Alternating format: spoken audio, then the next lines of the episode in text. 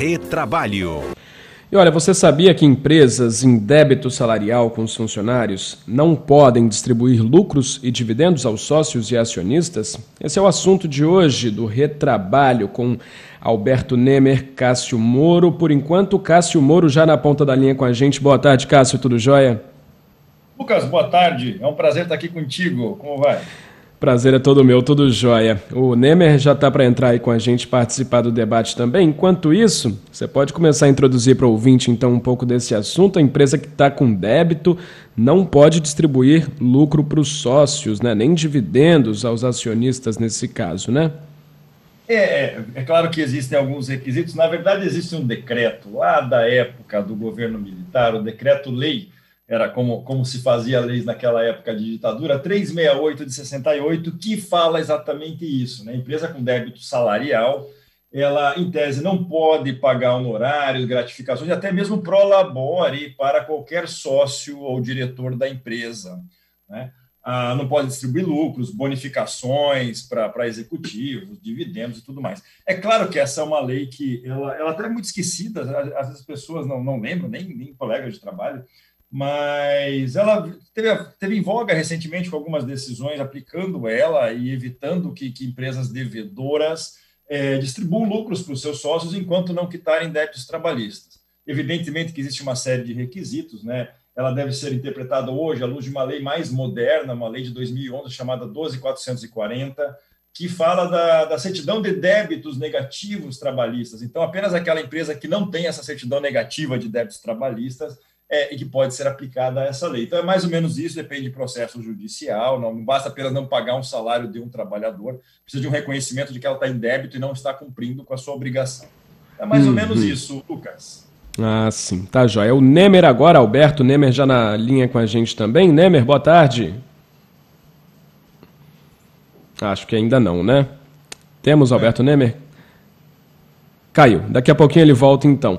Cássio, vamos seguindo então com esse assunto. É, a empresa então atrasou um salário do funcionário, está ali com o salário um mês atrasado. Essa regra não necessariamente vai se aplicar já para essa empresa.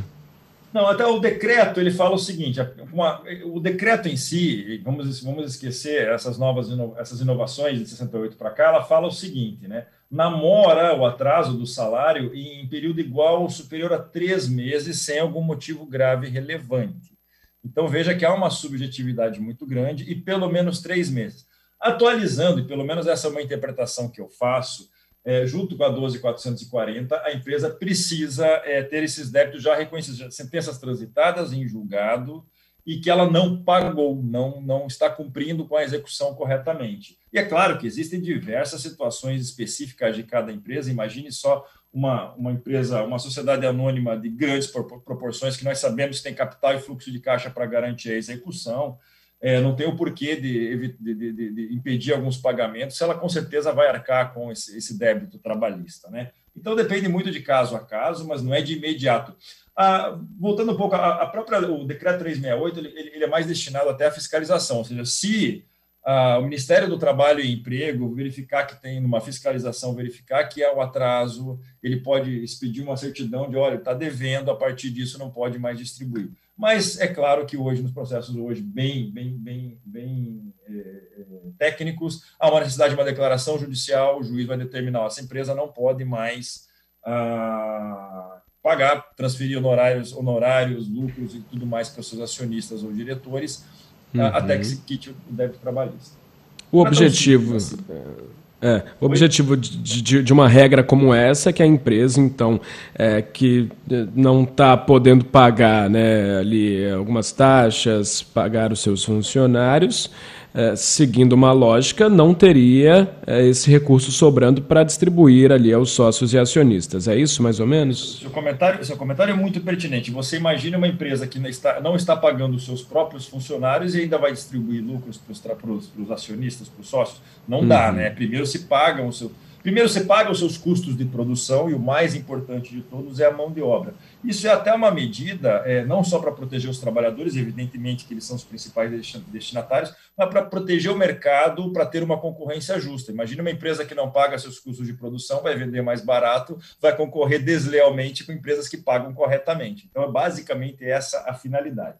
Uhum. Caso a empresa descumpra, então, uma regra como essa, e, e mesmo devendo, mesmo ali com débitos, ela vá, e, e, vai e distribui os lucros e dividendos, por exemplo. É, isso precisa ser denunciado ou já é algo automático, já tem uma fiscalização Não. em cima disso?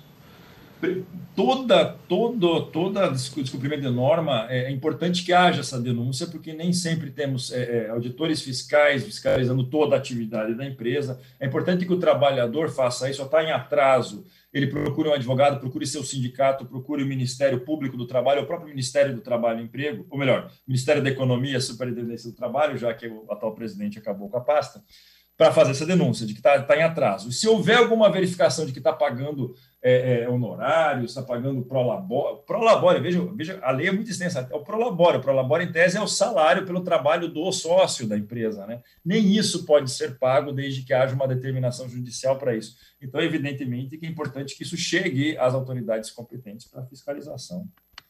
Uhum. É, você falou que o salário já tem uma questão de não é um mês de atraso ali, são três meses pelo menos, né, sem ter um motivo é, grave é, aparente, né? Mas que outros débitos podem implicar numa regra dessa?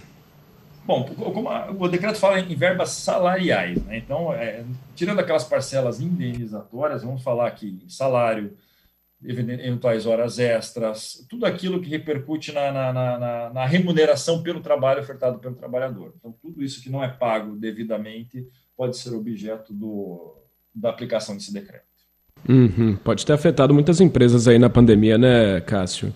É, no caso da pandemia, pode ser que isso seja um motivo grave e relevante, como diz o decreto, então a empresa tem que, tem que comparecer aí. e falar: olha, agora, se tem sala, se tem dinheiro em caixa sobrando que pode pagar é, é, lucros, me parece que não tem como, não tem como fugir, né? O empregador assume jeito. os riscos do negócio e não o trabalhador. Então, se tem um dinheiro só e dá para pagar ou o trabalhador ou o sócio, evidentemente que deve ser pago o trabalhador. Mesmo em casos mais é, complicados, numa situação de emergência, de extrema, como é a pandemia da Covid-19. É, o que você pode pensar, por exemplo, talvez o Prolabore. O Prolabore, na verdade, é pelo trabalho do sócio na empresa, então ele é quase que uma natureza salarial, ainda que a pessoa tenha capital lá na empresa. E algumas situações específicas, né? Às vezes um diretor que está trabalhando, ele não é, não é acionista, não é sócio, é, enfim. Agora, aquele lucro mesmo não pode ser pago, porque o lucro só é realizado depois que se pagam todos os meios de produção e o trabalho é um deles. Né?